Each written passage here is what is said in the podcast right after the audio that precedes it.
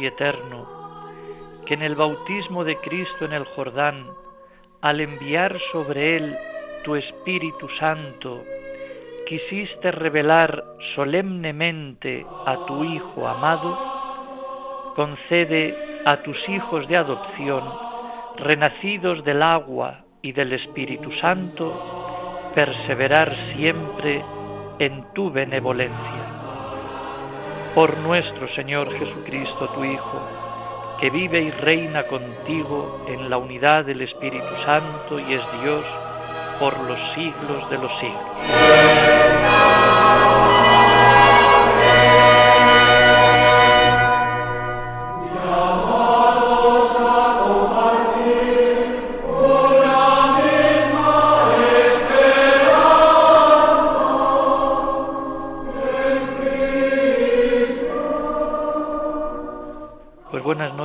Comenzamos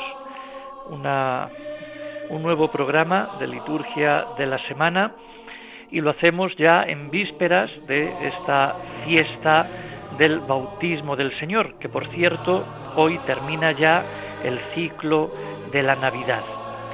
Por eso ya mañana por la tarde, ya mm, la última Eucaristía, ya con las segundas vísperas, de mañana por la tarde, ya domingo, eh, retiraremos pues los símbolos del tiempo navideño y dejamos paso a las semanas del tiempo ordinario que precederán a la cuaresma.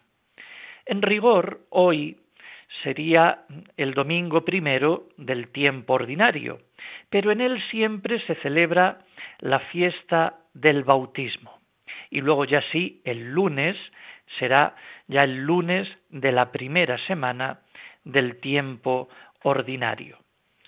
Terminamos la Navidad con la escena que da inicio a la misión pública de Jesús, su bautismo en el Jordán, donde recibe la confirmación oficial de su mesianismo.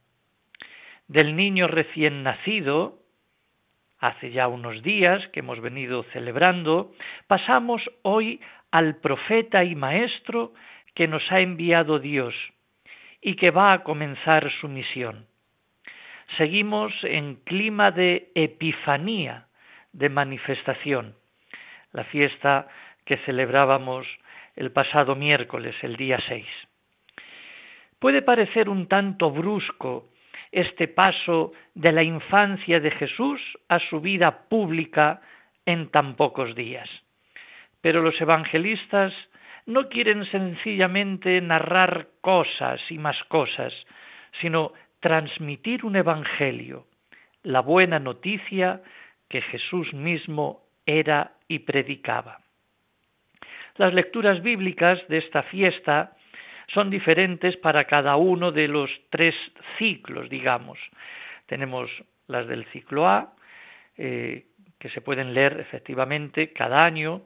Se añade en el ciclo B las de este año que ponemos en segundo lugar y que luego pues iremos comentando ahora. Por lo tanto, este año tenemos la escena del bautismo en el Jordán, eh, agarrados de la mano o llevados de la mano del evangelista San Marcos, que es el evangelista que corresponde a este ciclo B de este, de este año.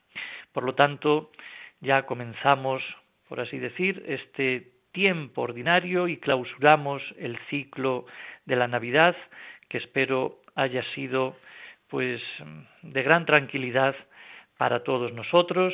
Y ahora pues afrontamos de nuevo un año más las 34 semanas que tiene este tiempo ordinario, lógicamente interrumpidas por el tiempo de la cuaresma y de la Pascua.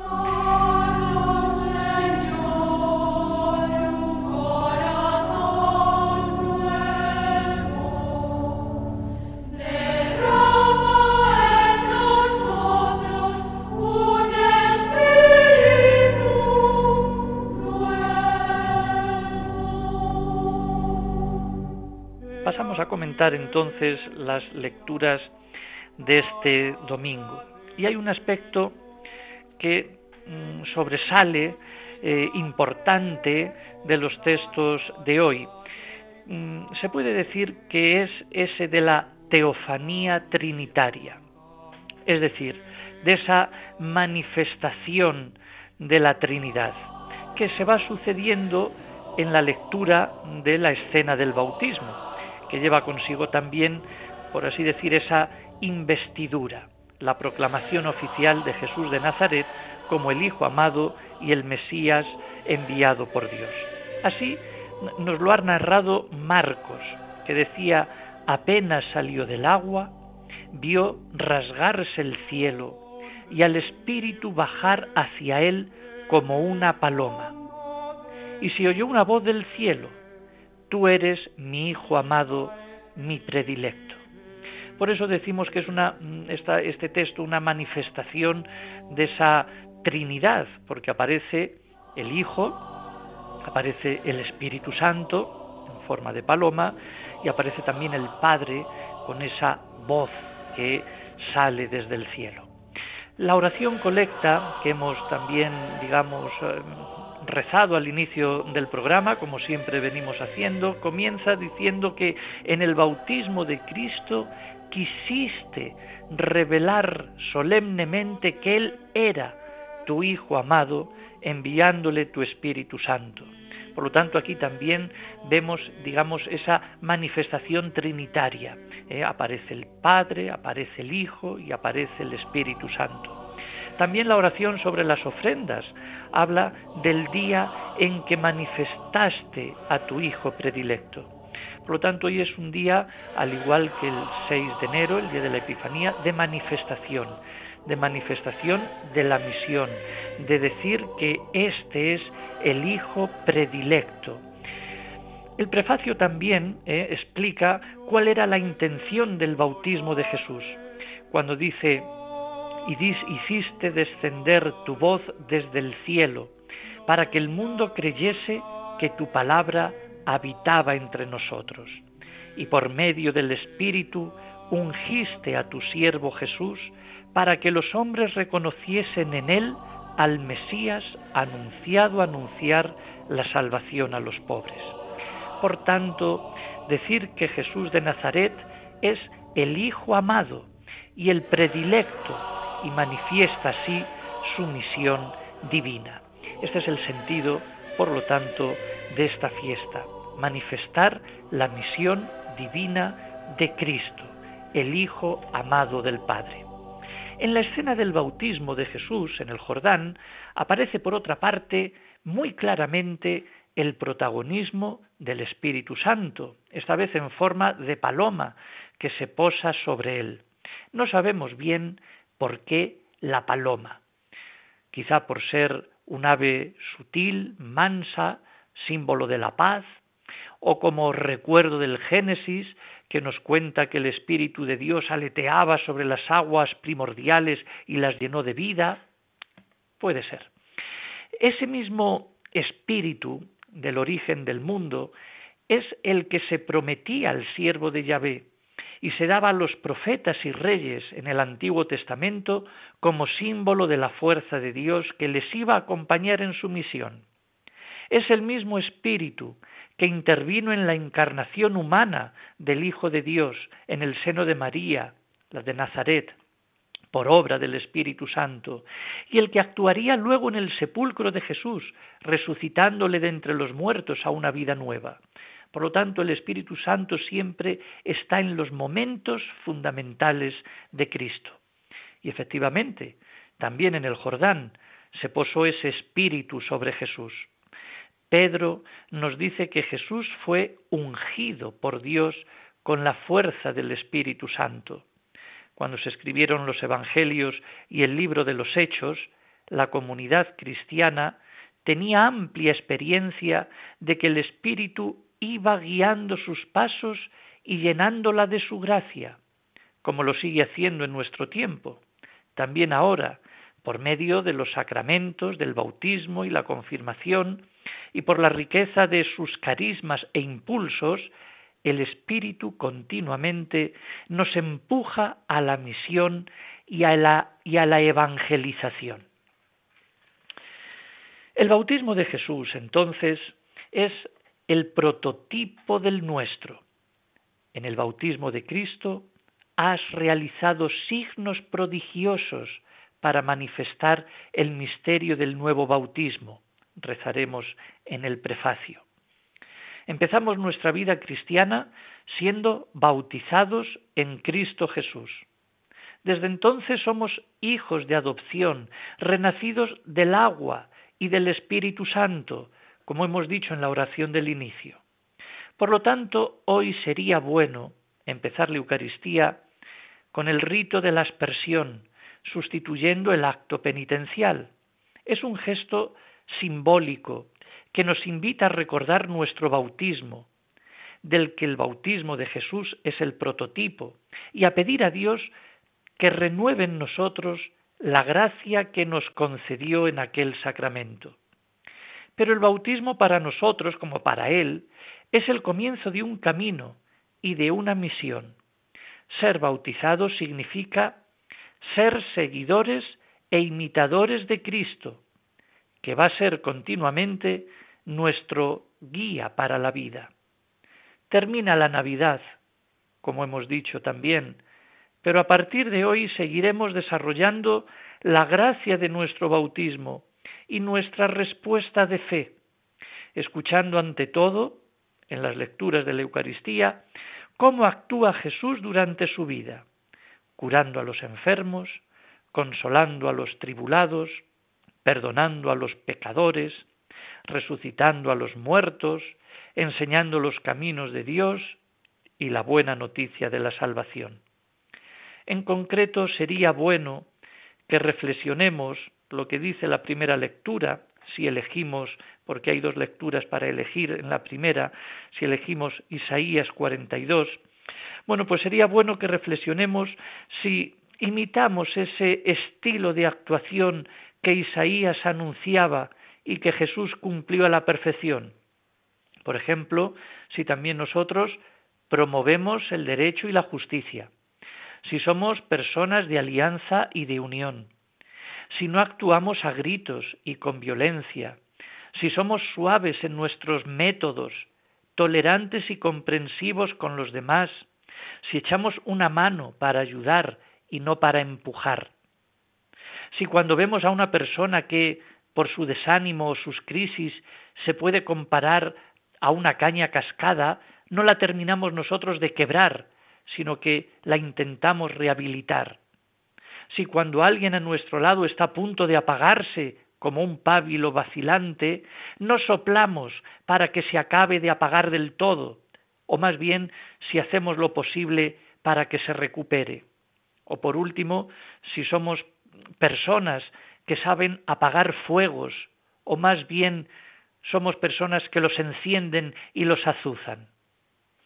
Pues bien, sí, termina la Navidad, pero nos queda Jesús, el Maestro, el Profeta, el enviado de Dios, y esto para el resto del año, para que pueda decir de nosotros eh, que somos discípulos y seguidores suyos, que se pueda decir de nosotros que intentamos imitarle en nuestro estilo de vida y que quisiéramos que al final de nuestra vida se pudiera decir de nosotros, como se dijo de él, pasó haciendo el bien, porque Dios estaba con él. En cada Eucaristía tendríamos que recordar lo que nos ha dicho el profeta sobre la eficacia que Dios quiere que tenga su palabra cuando es proclamada sobre nosotros. Como el agua y la nieve empapan y fecundan la tierra y la hacen dar fruto. Así quiere Dios que produzca frutos en nosotros su palabra. Como muchas veces podemos constatar que nuestra manera de juzgar y actuar se parece más a la de este mundo que a la de Cristo. A lo largo del año, este Jesús, que ahora es investido oficialmente como nuestro Salvador y Maestro, nos va a ir enseñando cuál es su mentalidad, que como decía el profeta, no coincide con la de este mundo. Mis planes no son vuestros planes, vuestros caminos no son mis caminos. Que se note entonces nuestra mentalidad de verdaderos cristianos, ya a partir de hoy.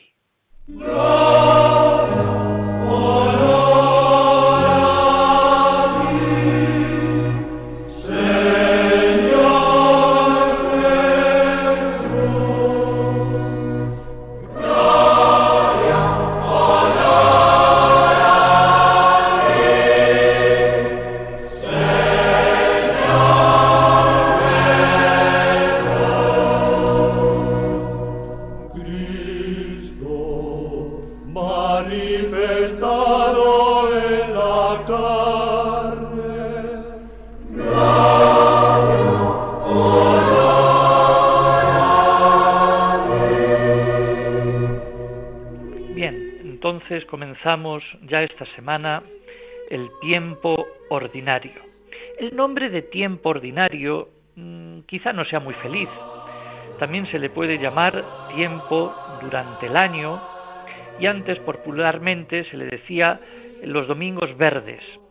Lo de ordinario no tendría que interpretarse como un domingo poco importante o anodino. Sencillamente con este nombre se le quiere distinguir de los tiempos fuertes, que son el ciclo de Pascua y el de Navidad, con su preparación y prolongación. En rigor, es el tiempo más antiguo de la organización del año cristiano.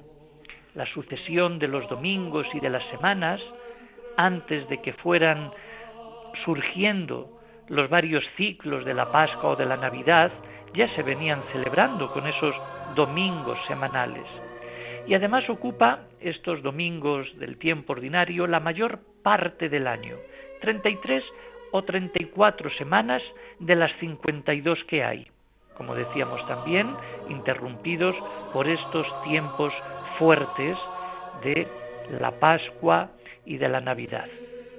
El tiempo ordinario tiene una gracia particular. Presenta valores que nos pueden ayudar mucho en nuestra vida cristiana. Por ejemplo, nos ayuda el tiempo, este el tiempo ordinario, a ir viviendo el misterio de Cristo en su totalidad. Es decir, Cristo, todo Él, en sus enseñanzas, en sus milagros, es decir, en todo lo que dijo Jesús, pues poco a poco nos va ayudando a vivir todo este tiempo ordinario para captar la esencia de Cristo en todo su ser.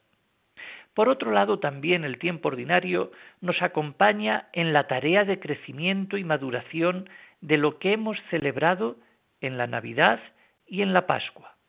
La Navidad con el nacimiento, la Pascua con la resurrección y esto nos hace crecer, nos hace madurar Muchas veces yo lo digo, y yo creo que este puede ser el mensaje de este año, que crezcamos y brillemos. Porque eso es así. Es decir, este tiempo, el ordinario, nos va acompañando precisamente en eso del crecer y del brillar o del madurar. Por otra parte, también el tiempo ordinario nos ofrece la escuela permanente de la palabra bíblica, organizada en las distintas lecturas a lo largo del año.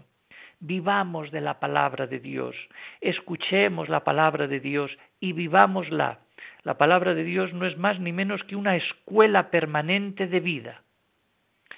Pues que tomemos en serio la palabra de Dios. Por otra parte, también el tiempo ordinario nos hace descubrir la gracia del ordinario, es decir, encontrarnos a Dios también en los acontecimientos cotidianos, en el día a día. Ahí está también la gracia de Dios salvando e iluminando. Y por último, podríamos decir que también el tiempo ordinario nos ayuda a vivir la vida cotidiana como tiempo de salvación, es decir, ese tiempo inexorable que va llenándose poco a poco de esa gracia, de esa cercanía hacia la gloria, de ese un paso más hacia la eternidad y hacia el cielo. Por eso la vida diaria, en los aspectos sencillos de cada día y en los detalles, vamos construyendo nuestra vida y vamos avanzando en ese tiempo hacia el tiempo definitivo que es Cristo. Por lo tanto, el espíritu del tiempo ordinario queda muy bien descrito en el prefacio sexto dominical que dice, en ti vivimos, nos movemos y existimos. Y todavía peregrinos en este mundo, no sólo experimentamos las pruebas cotidianas de tu amor, sino que poseemos ya en prenda la vida futura, pues esperamos gozar de la Pascua eterna, porque tenemos las primicias del Espíritu por el que resucitaste a Jesús de entre los muertos. Un prefacio precioso, porque en realidad es en ti vivimos, nos movemos y existimos. Es decir, peregrinos por este mundo, estamos moviéndonos y viviendo y existiendo por Dios y para Dios. Este tiempo entonces se divide como en dos tandas.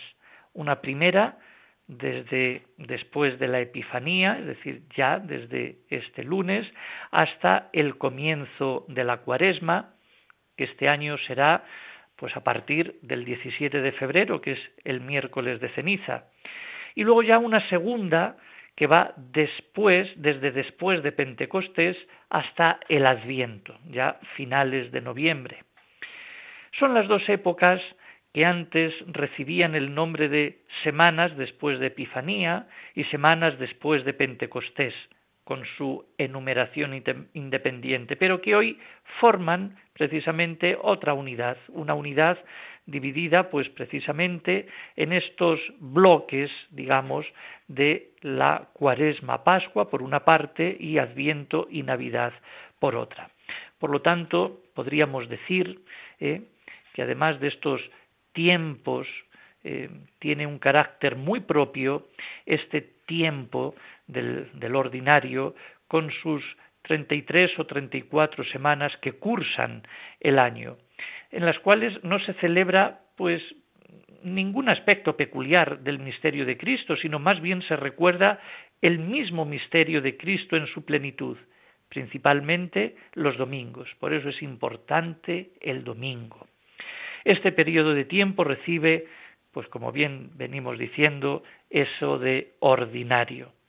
Bueno, pues que este tiempo sea realmente un tiempo de salvación para todos, un tiempo de empuje, un tiempo de crecimiento, un tiempo de maduración y sobre todo vivamos cada uno de los sacramentos, vivamos la Eucaristía y vivamos la palabra de Dios que nos pone en sintonía una vez más y en cercanía con Jesucristo nuestro Señor.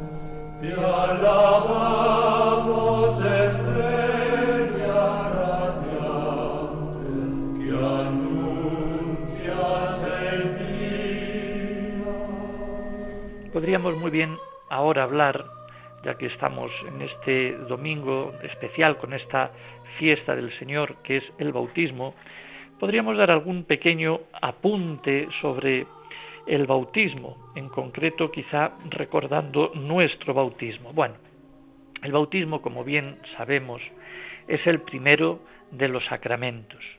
A través de este sacramento entramos a formar parte de la Iglesia y nos sumergimos en la vida divina de Dios Padre, Hijo y Espíritu Santo, el aspecto de la Trinidad.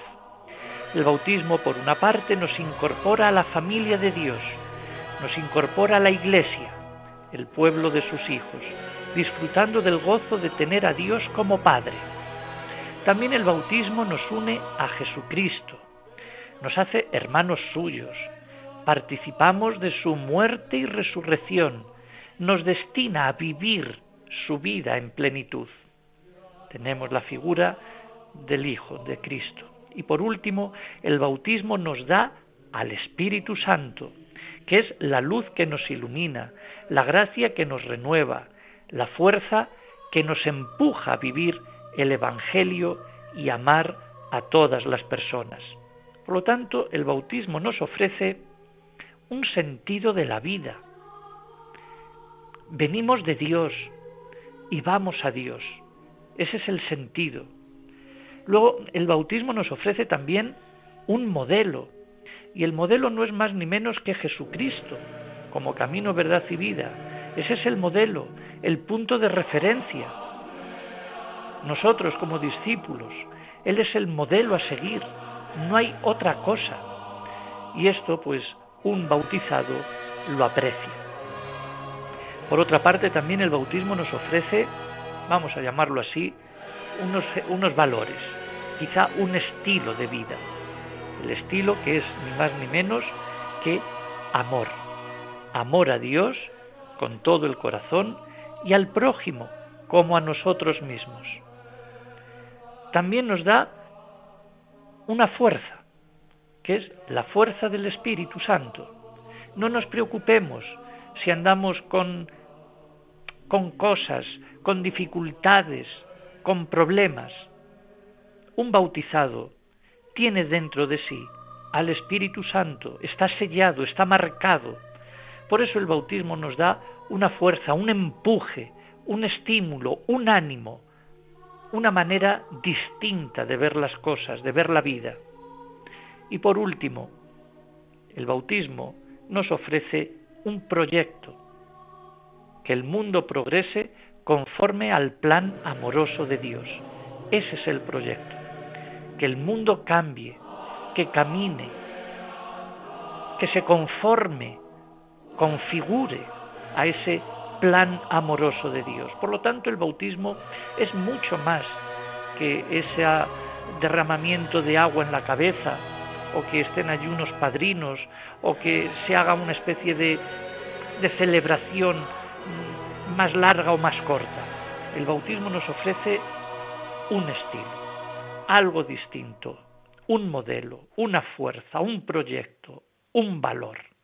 Bueno, pues eso está como, como telón de fondo para que insistir mucho en que el bautismo no es una cosa, bueno, baladí, es algo que te incorpora, es la llave para acceder al cielo.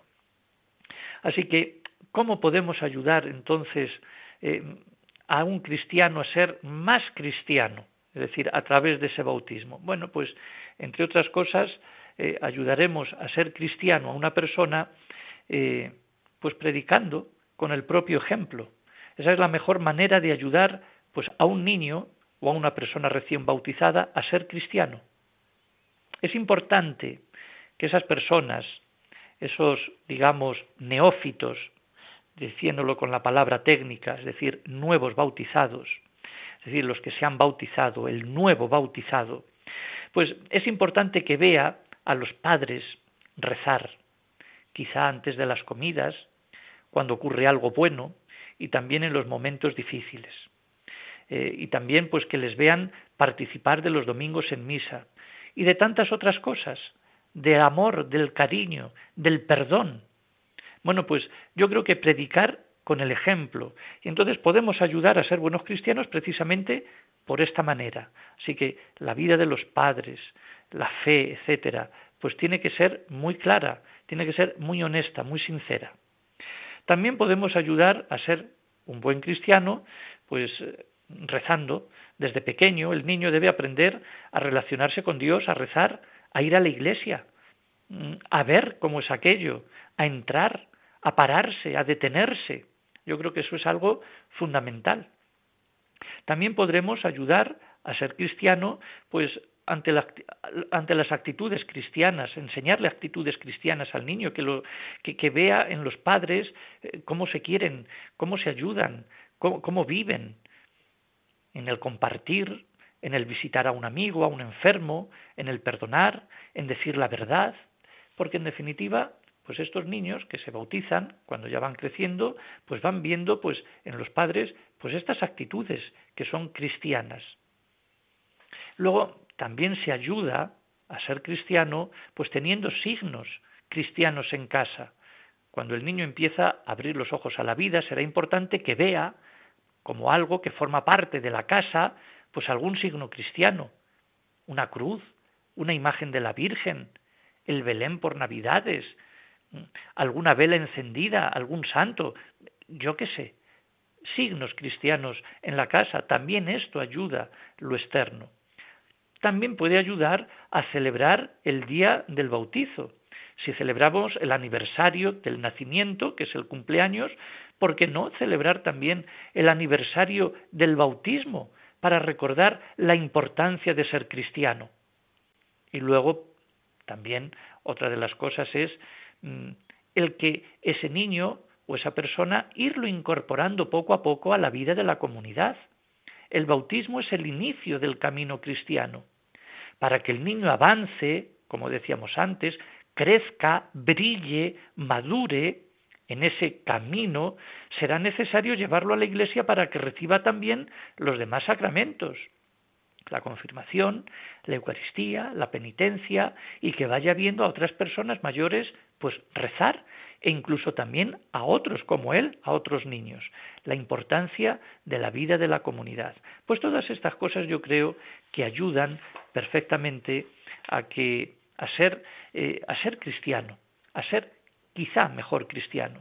Por eso los padres, vuelvo a repetir, porque creo que ya lo dije en su día, tienen, tienen algo fundamental, tienen esa responsabilidad fundamental de educar en la fe a los hijos, es decir, lo que es esa, llamémoslo, iglesia doméstica, es decir, la familia, los padres, que son los primeros predicadores de la fe, tanto con la palabra como con el ejemplo, sobre todo con el ejemplo. Por lo tanto, es en la familia en donde los cónyuges tienen su propia vocación para que ellos, entre sí y sus hijos, sean testigos de la fe y del amor de Cristo. Por lo tanto, cuidemos el ambiente familiar, la educación de la fe, esa vida familiar mm, honrada, sincera, que se ama, que fomenta el diálogo, que se quiere, que se alimenta de la fe, que no se achica por las dificultades de la vida, que ora, que reza, que mira hacia Jesucristo, en definitiva, como luz, como camino, como verdad y como vida. Y esto pues no lo puede dar el colegio, que también lo puede dar. No lo puede dar solo la parroquia, sino que lo da sobre todo la familia, porque es donde el niño está más tiempo, donde está viviendo, donde se está empapando de esa cultura. Y no olvidemos, cultura también cristiana.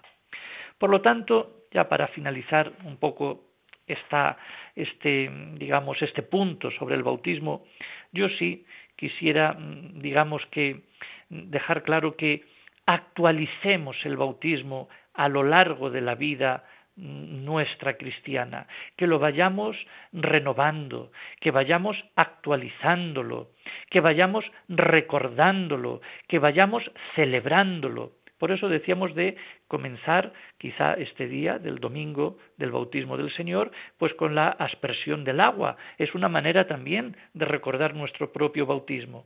O también cuando en, Pascua comenzamos las Eucaristías de todos los domingos de Pascua, también con la aspersión, es un momento de recordar precisamente nuestro bautismo. O cuando entramos en la iglesia y nos tomamos agua bendita y nos santiguamos, Hoy no se puede hacer, lógicamente, por esto del virus, etcétera, pero también es un signo de, mm, de recordar nuestro bautismo y como decíamos antes, el día que nos bautizaron, pues celebrarlo también. En definitiva, que actualicemos nuestro bautismo, porque en definitiva es nuestro nacimiento a la Iglesia y nuestro ser otro Cristo o intentar serlo en este mundo. Bueno, pues el bautismo de Jesús nos remite a nuestro bautismo con todas estas cosas que se han dicho, que yo creo que nos ofrece no unas cosillas ahí para hacer, sino un estilo de vida distinto. Y el mundo lo que necesita hoy es mundo distinto, gente distinta, gente clara, modelos, fuerza y proyectos. Alabad, siervos de Dios. Aleluya. Alabad el nombre de Dios. Aleluya. Bendecid el nombre de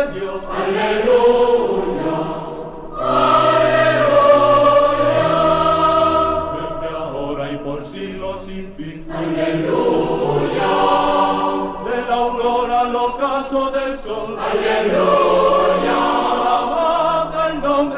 Dios. Aleluya, aleluya. Todos los pueblos se Señor. Vamos a decir ahora, hasta ya el final del programa, algunas palabras sobre, bueno, vocabulario litúrgico, vamos a llamarlo o titularlo de esta manera. Yo he cogido así algunas palabras que a veces pues alguno pregunta, ¿y esto qué significa? ¿Y esto que, bueno, pues yo y otras cosas que, he oído y que bueno, que bueno, pueden estar bien o vamos a irlas eh, perfilando, mejorando. Por ejemplo, hay alguna como es la palabra función. La palabra función tiene su origen en el latín, que era fuctio, bueno, se la aplica a, diversos temas, en concreto a una actividad particular que realiza una persona, un organismo, un sistema de elementos, siempre con un fin determinado. Así tenemos funciones teatrales, funciones artísticas, funciones semánticas, funciones matemáticas, pero también están las funciones religiosas. Hoy día, desde la liturgia, no es muy común hablar de función, aunque se emplea en determinadas ocasiones, ya que equivale a decir acto solemne. Así podemos observar cómo en ciertas partes se habla de la solemne función litúrgica del Viernes Santo, o del solemne triduo y función principal en honor a la Virgen, o de la función litúrgica de la cofradía del Santo Sepulcro, por decir algún ejemplo.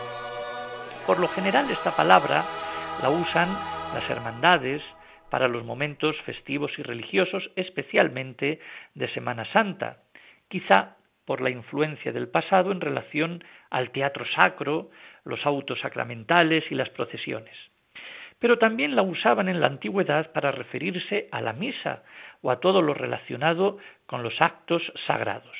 En realidad, esa palabra, la función, denota espectáculo, actuación, rito. El sentido es distinto al que hoy representa, ya que, como bien sabemos, hoy día no existen funciones en la Iglesia, sino celebraciones litúrgicas, las cuales requieren la participación de los fieles y el memorial del misterio pascual, entre otras cosas, y no sólo lo externo, como puede suponerse, de la función. Bueno, función, de momento, pues es una palabra que ya ha caído casi casi en desuso, sino que la hemos sustituido precisamente por la palabra celebración litúrgica. Donde todos celebramos y todos participamos precisamente de ese misterio pascual que es celebrar la muerte y resurrección de Cristo. Te damos gracias, oh Padre nuestro.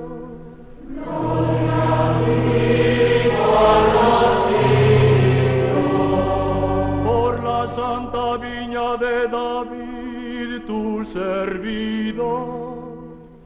Otra palabra es esta del efetá, ya que estamos en este domingo eh, dedicado pues al bautismo del Señor, pues también esta palabra pues tiene toda su consonancia con el día. Se trata de una palabra, la de lefetá, aramea, que significa ábrete, que fue pronunciada por Jesús al curar un sordo mudo. El Evangelio de San Marcos cuenta que Jesús atravesaba una región llamada Decápolis y le llevaron a un sordo mudo para que lo curara. Él le metió los dedos en los oídos y le tocó la lengua. Después mirando al cielo dijo, Efeta, ábrete. Y al instante aquel hombre comenzó a oír y hablar correctamente. Gracias a Jesús, el sordomudo se le abrió, se abrió. Es decir, una apertura que apunta a los demás y al mundo. Parece ser que se le abrió el corazón, quedó liberado, y podía relacionarse. En ese sentido, el hombre recuperó la capacidad de escuchar la voz de Dios, puesto que el pecado original le hizo interiormente sordo y mudo. Por este motivo, la palabra y el gesto del efetá aparece en el rito del bautismo de niños, siempre que el celebrante le parezca oportuno hacerlo, es decir, como gesto optativo. Entonces, el sacerdote tocando con el dedo pulgar los oídos y la boca del niño recién bautizado, dice, el Señor Jesús, que hizo oír a los sordos y hablar a los mudos, te conceda a su tiempo escuchar su palabra y proclamar la fe para alabanza y gloria de Dios Padre. Así pues, por el bautismo, Cristo abre los sentidos espirituales a la persona humana para que escuche las enseñanzas de su Evangelio y las proclame con su vida. Un gesto este del efeta que aunque sea optativo, pero que tiene todo su sentido. Que los sacerdotes a ver si pueden hacerlo. Ábrete.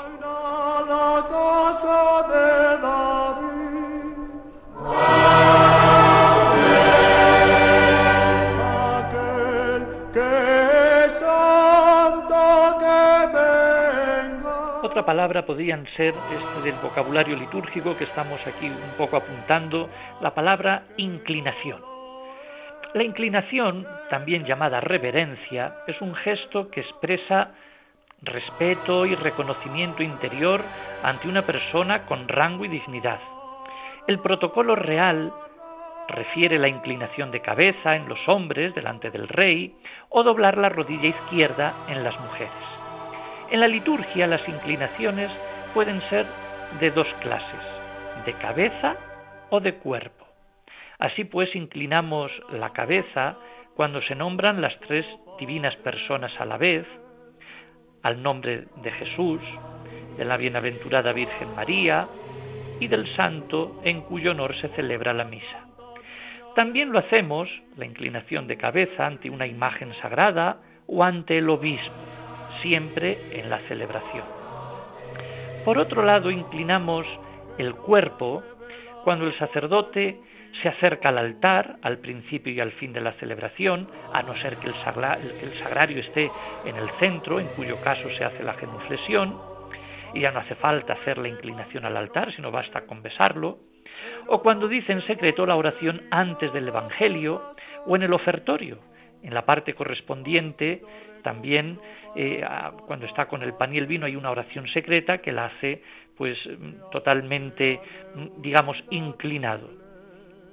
El diácono que va a proclamar el evangelio y pide la bendición también hace inclinación del cuerpo, los concelebrantes después de la mostración del pan y del vino, También toda la asamblea, cuando en el credo se dicen las palabras y por obra del Espíritu Santo, que más bien nadie lo hace, no sé si porque no lo saben o porque, o porque no, o no quieren, pero en, el credo, a esas palabras y por obra del Espíritu Santo, todos, eh, toda la asamblea hace una inclinación del cuerpo. También hacen inclinación de cuerpo o profunda los que se quedan de pie en la consagración después de la mostración del pan y del vino. Hay algunos que se arrodillan y otros que se quedan en pie. Pues esos que se quedan en pie también hacen inclinación profunda o de cuerpo ante el pan y el vino eh, expuestos. Para librarla de todo mal.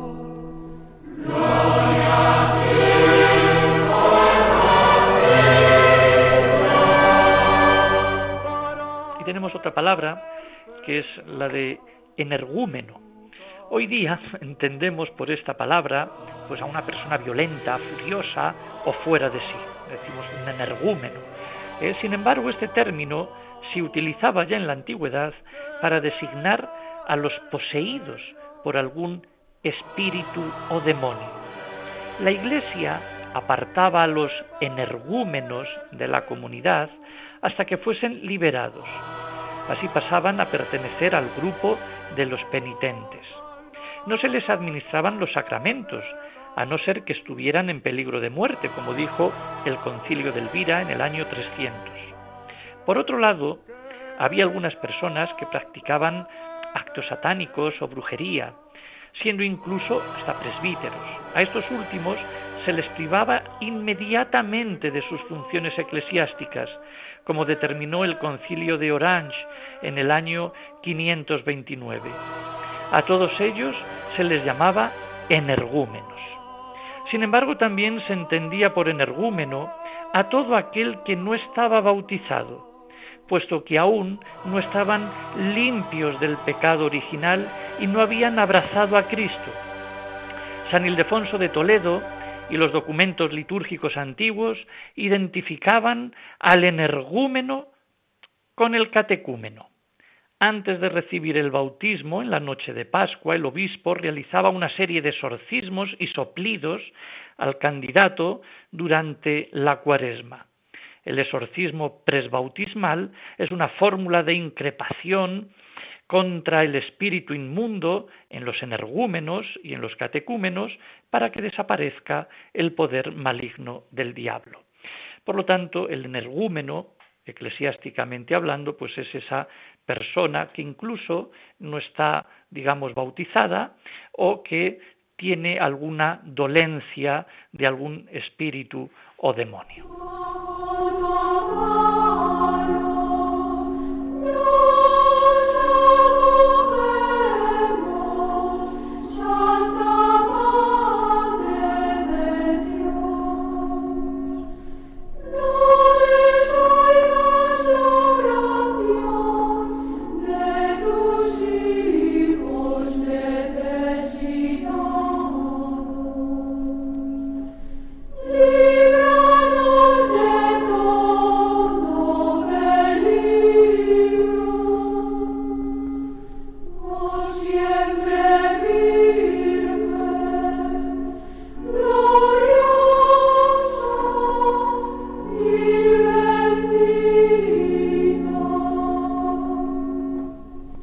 Ya llegando al final entonces de este programa en el que, bueno, hemos presentado la palabra de Dios de este domingo, del día del bautismo del Señor.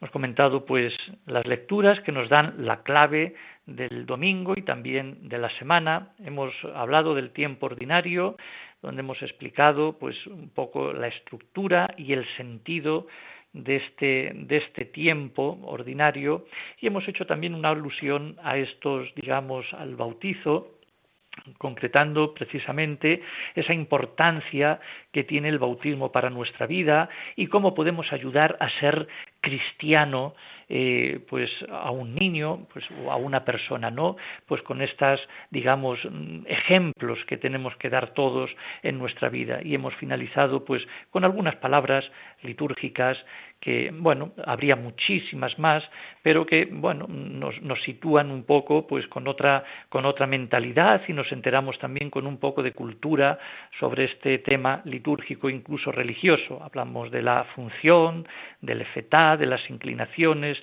del energúmeno. Otro día, pues, iremos diciendo algunas palabras también más para ir aumentando nuestro sentido, digamos, de, de, la liturgia y de estas palabras religiosas. Les deseo una feliz semana a todos, un buen comienzo de este tiempo, de este tiempo ordinario. Y el próximo, el próximo sábado, pues tienen otra cita aquí en liturgia de la semana. Pues muy buenas noches, sigamos rezando unos por otros, sobre todo por todas las personas mm, enfermas, por todos los que los que mueren día a día, que el Señor pues nos bendiga a todos en este incluso principio de año 2021. Buenas noches, les dejamos con las noticias.